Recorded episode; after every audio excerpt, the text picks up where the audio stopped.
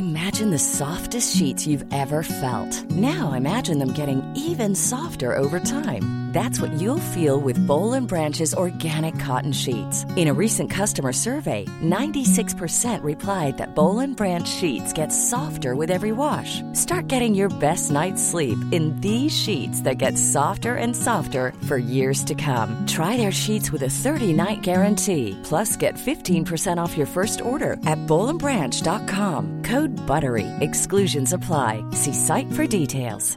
I'm Sandra, and I'm just the professional your small business was looking for. But you didn't hire me because you didn't use LinkedIn jobs. LinkedIn has professionals you can't find anywhere else, including those who aren't actively looking for a new job but might be open to the perfect role, like me.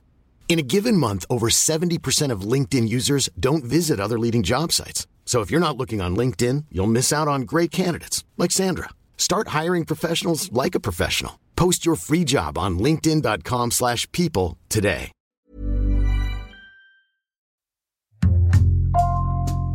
Bonjour, c'est Thibault Lambert et vous écoutez Code Source, le podcast d'actualité du Parisien.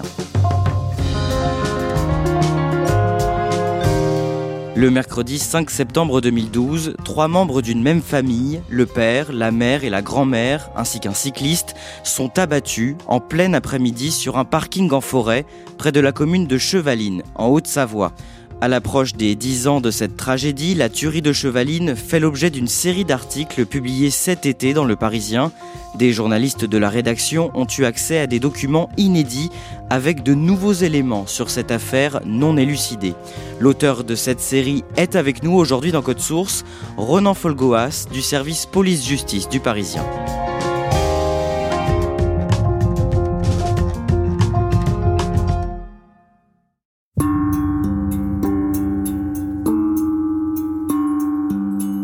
Ronan Folgoas, le dossier Chevaline, c'est une enquête qui ne s'est jamais arrêtée et qui hante encore les magistrats qui l'ont eu entre les mains.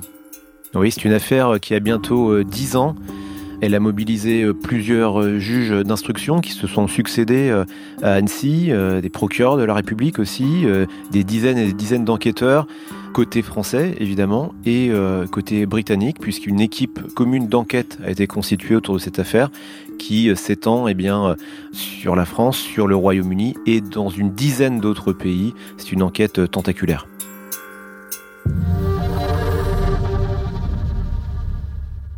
Vous allez nous raconter cette affaire aujourd'hui dans Code Source grâce aux témoignages que vous avez recueillis et aux documents judiciaires inédits que le Parisien a pu consulter.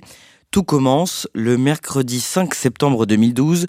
En milieu d'après-midi, un homme d'une cinquantaine d'années part de chez lui pour aller faire du vélo sur les routes de montagne au bord du lac d'Annecy.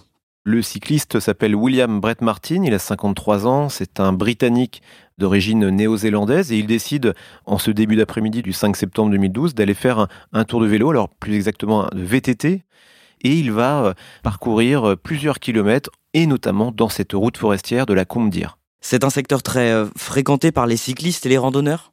Oui, il y a du passage. Au mois de juillet, août, les touristes sont assez nombreux dans la région, notamment euh, des étrangers. Là, début septembre, c'est un peu moins fréquenté, mais il y a, il y a du passage. Il y a des randonneurs, des, des cyclistes, des motards aussi qui se succèdent sur cette route forestière de la Combe d'Ir. C'est un secteur très boisé et un torrent coule euh, au milieu.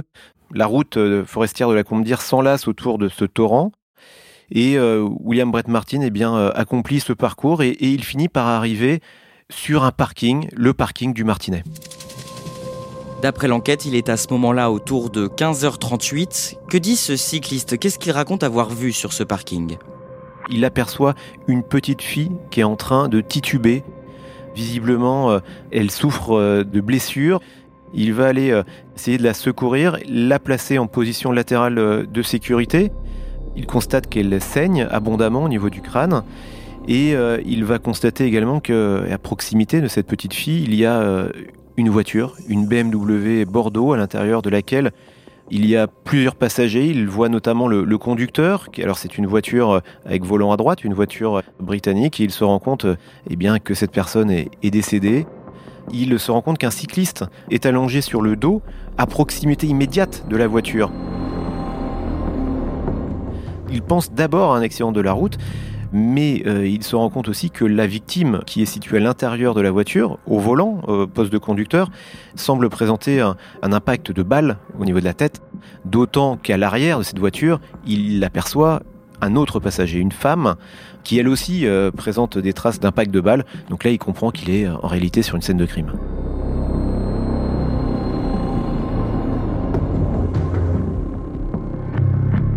La BMW tourne à plein régime. Les roues arrière sont en train de patiner euh, dans la boue. Euh, la voiture est en appui contre le talus qui borde euh, ce parking. Et il se dit peut-être que la voiture va redémarrer par accident et pourrait écraser le cycliste qui est allongé sur le dos. Et donc il a cette présence d'esprit d'aller couper le contact de la voiture. Il brise euh, la vitre euh, côté conducteur. Et ensuite il va déplacer le corps du cycliste de quelques mètres pour l'éloigner de la voiture. De la même façon, euh, la petite fille l'a placée en, position latérale de sécurité en la déplaçant elle aussi de quelques mètres. Et après il essaie d'appeler les, secours. Malheureusement il est dans une zone assez isolée, son téléphone n'accroche aucun réseau téléphonique il décide de, redescendre la route forestière pour aller eh bien, appeler des secours. c'est là qu'il croise un véhicule berlingot qui monte vers le parking. À bord de ce berlingot, il y a trois personnes, un homme et deux femmes, et il informe les passagers de cette voiture qu'il s'est passé quelque chose de très grave. Les passagers de ce berlingot décident à ce moment-là d'appeler euh, les secours. Il est alors 15h45. Et ensuite, le petit groupe décide de remonter puisque euh, le conducteur du véhicule berlingot a une pensée pour la petite fille qui, semble-t-il, est encore vivante. Il fait comprendre à William Brett Martin que peut-être la priorité c'est d'aller se porter secours, éventuellement en tout cas voir dans quel état elle est, même s'ils ont tous très peur de la situation, parce que peut-être que le tueur ou les tueurs sont encore cachés euh, dans la forêt, euh, prêts à, dégainer une nouvelle fois. Cependant, il décide de remonter sur la scène de crime. C'est là qu'il constate qu'il n'y a non pas deux victimes à l'intérieur du véhicule, mais trois, un homme à l'avant et deux femmes à l'arrière.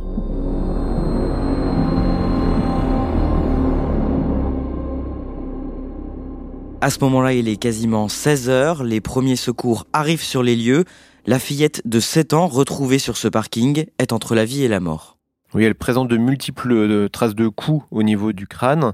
Elle va être placée dans, le coma euh, artificiel pendant euh, plusieurs jours. Elle présente aussi un impact de balle sur une zone non vitale, puisque c'est l'épaule gauche qui est touchée. Cette petite fille a, a 7 ans et elle est entre la vie et la mort et les trois passagers découverts dans la voiture, ainsi que le cycliste par terre, sont tous décédés.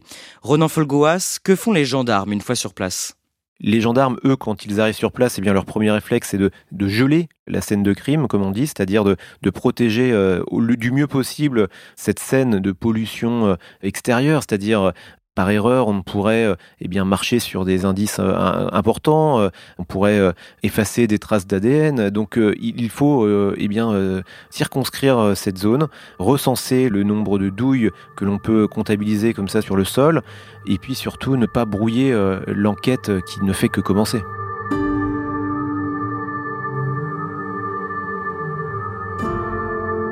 Les experts de l'Institut de recherche criminelle de la Gendarmerie nationale arrivent sur les lieux vers 22h et environ une heure plus tard, grâce notamment à un témoignage, l'un d'entre eux fait une découverte effarante. C'est le gérant du camping où cette famille était en, vacances qui prévient les gendarmes, qui lui est au courant aussi euh, de ce qui s'est passé via les, médias, via la télévision en particulier, et euh, qui va signaler aux gendarmes que cette famille ne compte pas une petite fille, mais deux et euh, c'est grâce à cette information euh, décisive que les, gendarmes euh, spécialisés, les experts, vont accélérer un peu le, mouvement et découvrir à l'arrière de la voiture, sous la jupe de sa maman, une petite fille âgée de 4 ans qui est restée prostrée comme ça au niveau du plancher de la voiture. Elle est silencieuse, elle ne présente aucune trace de blessure ce gendarme va euh, comme ça euh, doucement euh, essayer de l'extirper et la petite fille en sortant du véhicule va même esquisser un petit sourire, elle ne comprend pas ce qui se passe évidemment. Cette tragédie fait la une de l'actualité. C'est un promeneur à vélo qui a fait la macabre découverte vers 15h50 cet après-midi. Sur ce chemin forestier, quatre personnes ont été retrouvées mortes, toutes tuées par arme à feu d'après la gendarmerie. Dans la soirée, vers minuit, coup de théâtre, Les policiers ont retrouvé une petite fille de 4 ans dans la voiture, indemne, blottie depuis 8 heures sous le corps de sa mère. Terrorisée, elle n'avait pas bougé depuis la fusillade et personne ne l'avait vue.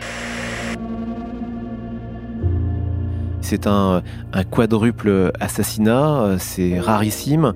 Ce qui rajoute aussi à, la tragédie, c'est évidemment la découverte extraordinaire de cette survivante, cette petite fille de, de 4 ans qui est restée blottie, euh, cachée sous la jupe de sa maman, qui peut-être dans un ultime réflexe de protection a intimé l'ordre à sa petite fille de, rester là, euh, dissimulée euh, sous sa jupe, à l'abri des balles du tueur.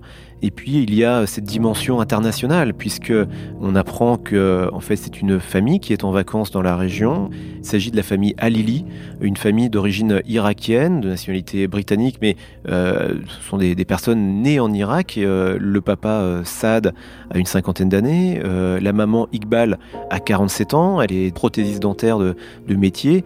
Saad lui est ingénieur, il travaille pour une société qui fabrique des satellites à usage civil. Et puis il y a la grand-mère, la grand-mère maternelle qui a 74 ans et les deux petites filles, Zina et Zainab, ont-elles 4 et 7 ans.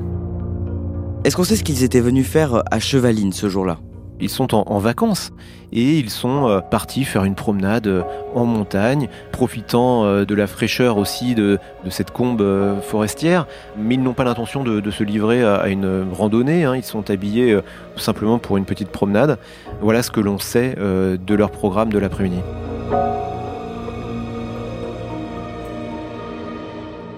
Qui est le cycliste retrouvé mort près de leur voiture? Il s'appelle Sylvain Mollier, il a 45 ans, c'est un, père de famille euh, qui a deux enfants d'un premier mariage et qui vient d'avoir un, autre petit garçon euh, deux mois avant euh, le drame.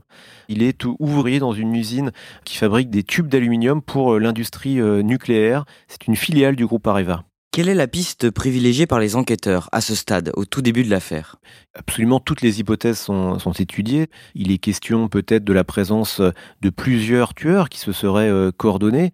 Au bout de quelques jours, l'enquête balistique euh, finit par euh, donner les premiers résultats et on apprendrait qu'en fait un seul tueur était présent sur les lieux. Il n'y a qu'une seule arme utilisée. L'enquête ne fait que commencer à ce stade et toutes les hypothèses sont alors euh, étudiées euh, les unes après les autres. À partir des premiers éléments retrouvés sur place et des autopsies menées sur les victimes, les enquêteurs tentent de reconstituer le scénario du crime. Oui, c'est extrêmement compliqué puisqu'il n'y a pas de témoins oculaires. Personne n'est capable de leur dire euh, ce qui a pu se passer. Personne n'a entendu euh, de coups de feu. Les enquêteurs vont devoir eh bien, se contenter du minimum, c'est-à-dire du nombre de balles déjà, euh, du nombre de balles tirées par le tireur, 21 balles. Puis ensuite, ils essaient de reconstituer la dynamique de la scène de crime grâce notamment à des traces laissées par la voiture de la famille Alili. Ils comprennent que la famille Alili est arrivée sur le parking, que deux de ses membres, le papa et sa fille aînée sont sortis du véhicule et puis euh, dans un moment de grande panique, comprenant peut-être qu'un tueur euh, arrive à proximité, le père a, hurlé sur sa fille pour qu'elle revienne à l'intérieur de la voiture. Ça, c'est grâce au témoignage de la petite fille qu'on apprendra ça mais elle n'a pas le temps, elle, de, revenir dans, la voiture. Le père, lui, euh, se remet au, volant de, son véhicule, et là, il s'est garé en marche avant sur ce parking, donc il, est obligé de procéder à une marche arrière euh, en catastrophe, et en procédant à, cette marche arrière, il va réaliser en fait un arc de cercle qui va se finir dans le talus qui borde ce parking et c'est là malheureusement que le tueur va pouvoir les approcher de près et les exécuter froidement. Ils vont tous recevoir au moins une balle dans la tête. Et au cours de cette manœuvre désespérée de marche arrière, eh bien la voiture va rouler sur le corps du cycliste qui présente des traces d'enfoncement au niveau de la cage thoracique. Et qu'arrive-t-il à ce cycliste Sylvain Mollier dans ce scénario? On comprend par la logique de la scène de crime que le cycliste est touché en premier parce qu'il est allongé sur le sol et c'est pour cette raison que la voiture en faisant la marche arrière va rouler sur son corps. Le séquençage exact reste encore un peu flou. Ce que les enquêteurs remarquent, c'est qu'ils ont affaire à un tireur de tout premier plan, un tireur très aguerri, puisqu'il a tiré 21 balles, que 17 ont atteint leur cible et que les balles n'ont pas impacté la carrosserie. Ça veut dire donc que le tireur vise juste, vise très juste même.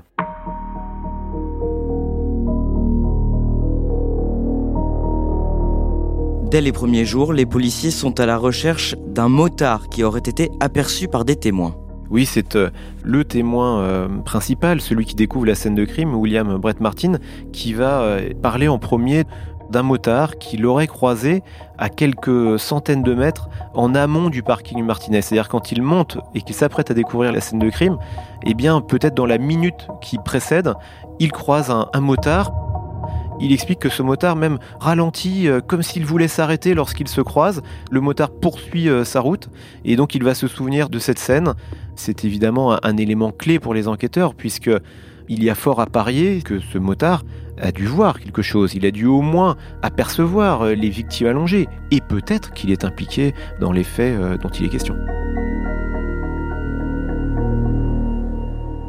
Entre-temps, la fillette de 7 ans, grièvement blessée, Zainab Alili, est sortie de son coma artificiel et ses jours ne sont plus en danger. Renan Folgoas, l'enquête se poursuit et les enquêteurs s'intéressent de près à l'entourage des Alili. Ils découvrent que le père de famille, Sad, était brouillé avec son frère aîné à cause d'une histoire d'héritage. Oui, il y a un lourd contentieux entre les deux frères. Saad avait un, frère aîné, Zaïd, qui a euh, trois ans de plus que lui. Et effectivement, les, deux frères sont, euh, sont vraiment fâchés, ils ne se parlent plus, ou alors seulement par l'intermédiaire d'un avocat. Et euh, en toile de fond, eh c'est l'héritage paternel qui pose problème. Leur père est décédé un an plus tôt. Il leur a laissé une fortune assez importante. C'est un entrepreneur plutôt florissant en Irak. Il avait fait fortune dans des commerces assez variés, un élevage de poulets, une fabrique de, de papier toilette euh, il était à la tête d'une fortune estimée à 4 ou 5 millions d'euros, ce qui n'est pas rien. Et euh, les deux frères, eux, semblent se disputer âprement euh, l'héritage. Et Saad, Saad Ali, qui décède à Chevaline ce 5 septembre, lui, dans les mois qui précèdent le drame, est animé par le désir de reconstituer le patrimoine paternel pour essayer de comprendre où sont les biens et puis d'avoir une vision complète de cet héritage. Selon l'enquête, cet héritage semble vraiment préoccuper Saad Alili. Oui, on comprend que la famille Alili est en vacances, certes, mais que Saad Alili est animé par l'intention de reconstituer une partie, en tout cas, du patrimoine paternel, puisqu'il contacte quelques jours avant le drame une banque suisse qui abrite euh, un compte bancaire au nom du père de Saad. Sur ce compte bancaire, il y a environ un million d'euros. Et un rendez-vous est même prévu euh, dans cette banque dans les jours qui suivent le drame. Évidemment, Saad ne se présentera jamais, qui a à voir avec euh, les enjeux financiers de l'héritage. Le lundi 24 juin 2013, quasiment dix mois après la tuerie, le frère de Saad Alili, Zaïd, est interpellé par les policiers britanniques et placé en garde à vue. Il soupçonne euh, Zaïd eh bien, euh, tout simplement d'avoir euh, commandité un assassinat visant à supprimer Saad Alili et sa petite famille. Ce matin, on apprend que la police britannique annonce l'arrestation du frère du chef de famille, M. Alili. On n'a pas d'autres détails pour l'instant. Un cycliste français, vous vous en souvenez, a également été tué ce jour-là. Comme il ne répond pas aux convocations des enquêteurs euh, français, il refuse de se rendre en France. Les policiers euh, britanniques euh, vont effectivement l'interpeller, vont l'entendre, mais en même temps, Rien ne permet de le relier avec un projet euh, d'assassinat. Euh, évidemment, les enquêteurs regardent toutes les pistes, ils creusent son passé, ses derniers euh, contacts téléphoniques au cours des mois qui précèdent le drame, mais aucun élément concret, tangible ne permet d'étayer l'accusation.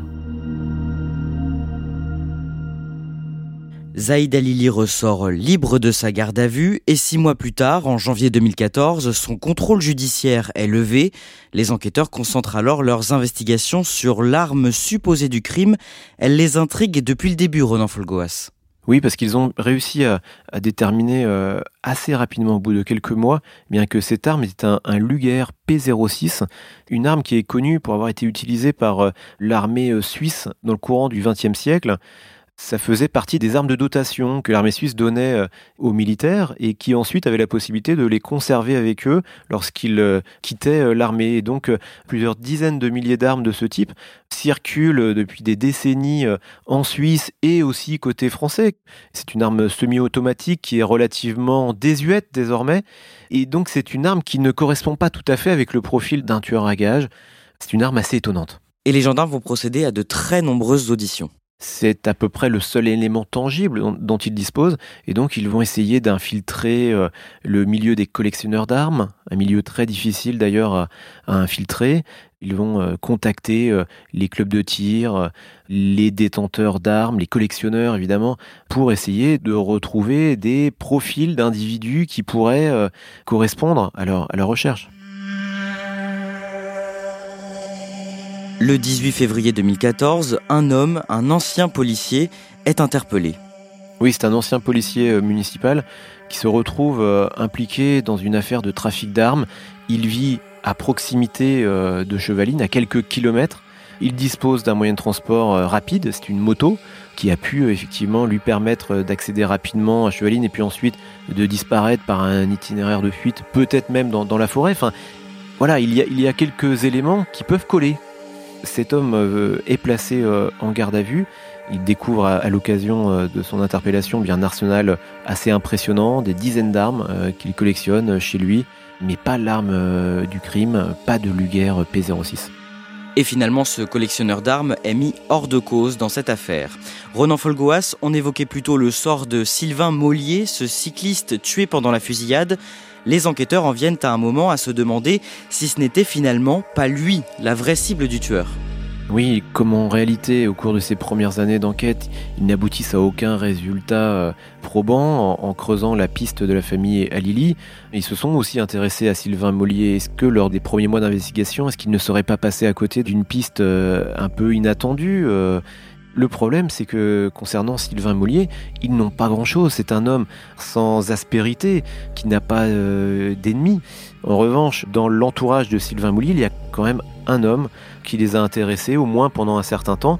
C'est un ancien euh, légionnaire qui se trouve être euh, un ex-petit ami de la sœur de Sylvain Mollier. C'est aussi une connaissance directe de Sylvain Mollier. Et cet homme, euh, donc un ancien légionnaire qui connaît les armes, hein, qui sait les manier, y compris dans des zones de guerre, eh a été entendu par les enquêteurs. Et ces auditions se sont assez mal passées du point de vue de cet homme. Patrice Menegaldo. Ces auditions vont provoquer chez lui une brisure euh, très profonde.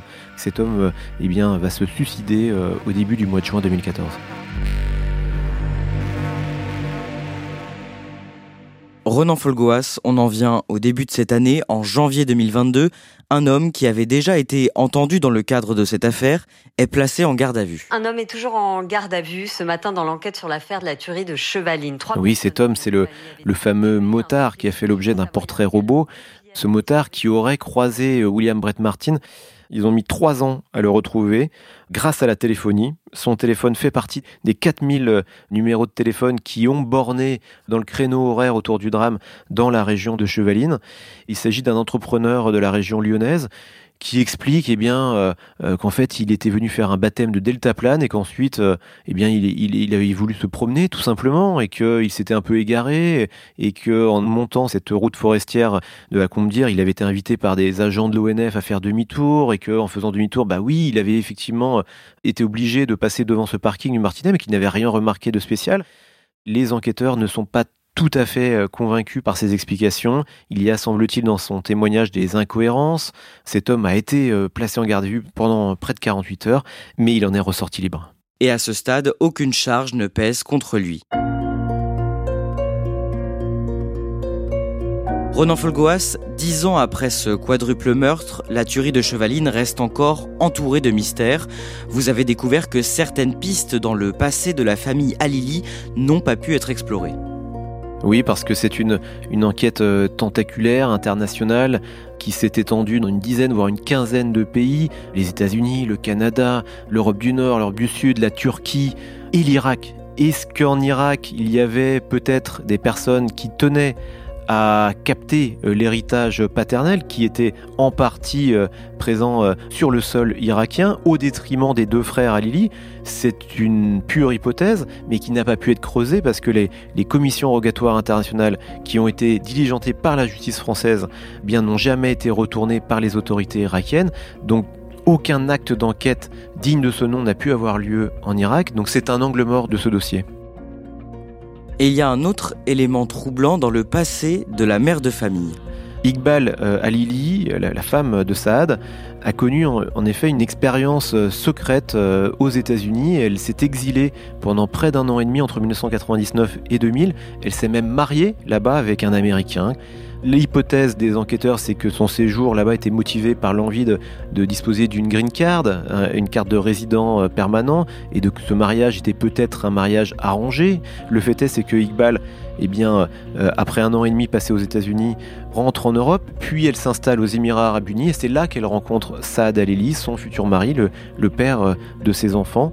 Cet euh, épisode caché de sa vie américaine soulève évidemment des questions, d'autant plus que cet homme, cet Américain, qui est alors âgé de 60 ans, décède le même jour que la tuerie de, Chevaline, ce 5 septembre 2012. Il meurt, semble-t-il, d'une crise cardiaque les autorités françaises et la justice française auraient aimé en avoir le, cœur net. Euh, elle a demandé une exhumation, une exhumation euh, qui a été euh, refusée par les autorités américaines. Mais il s'agirait, selon toute vraisemblance, d'une pure coïncidence.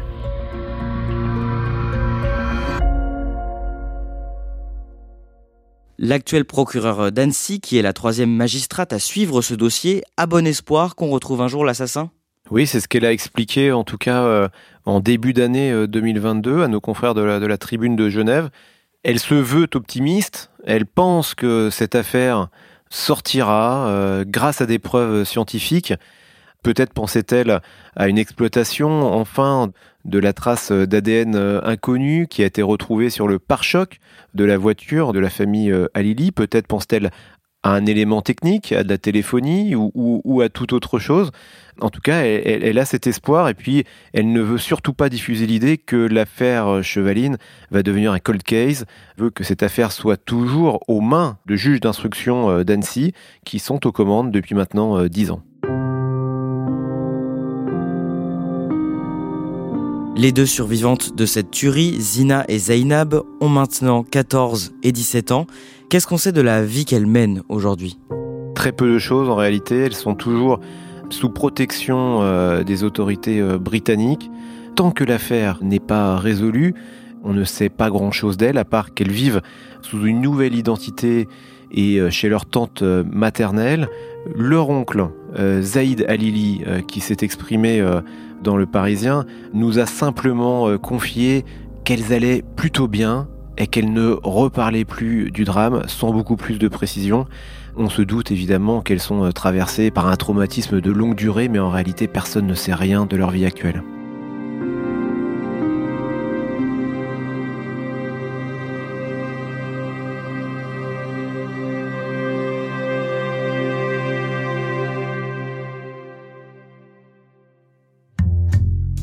Merci Renan Folgoas. Votre série d'articles consacrés à la tuerie de Chevaline est à retrouver sur leparisien.fr.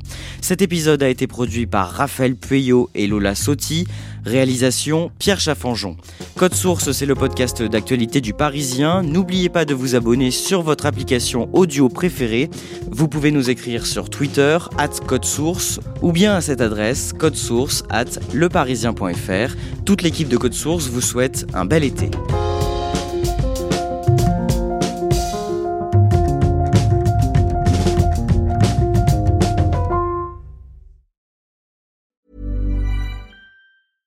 Hey, it's Danny Pellegrino from Everything Iconic.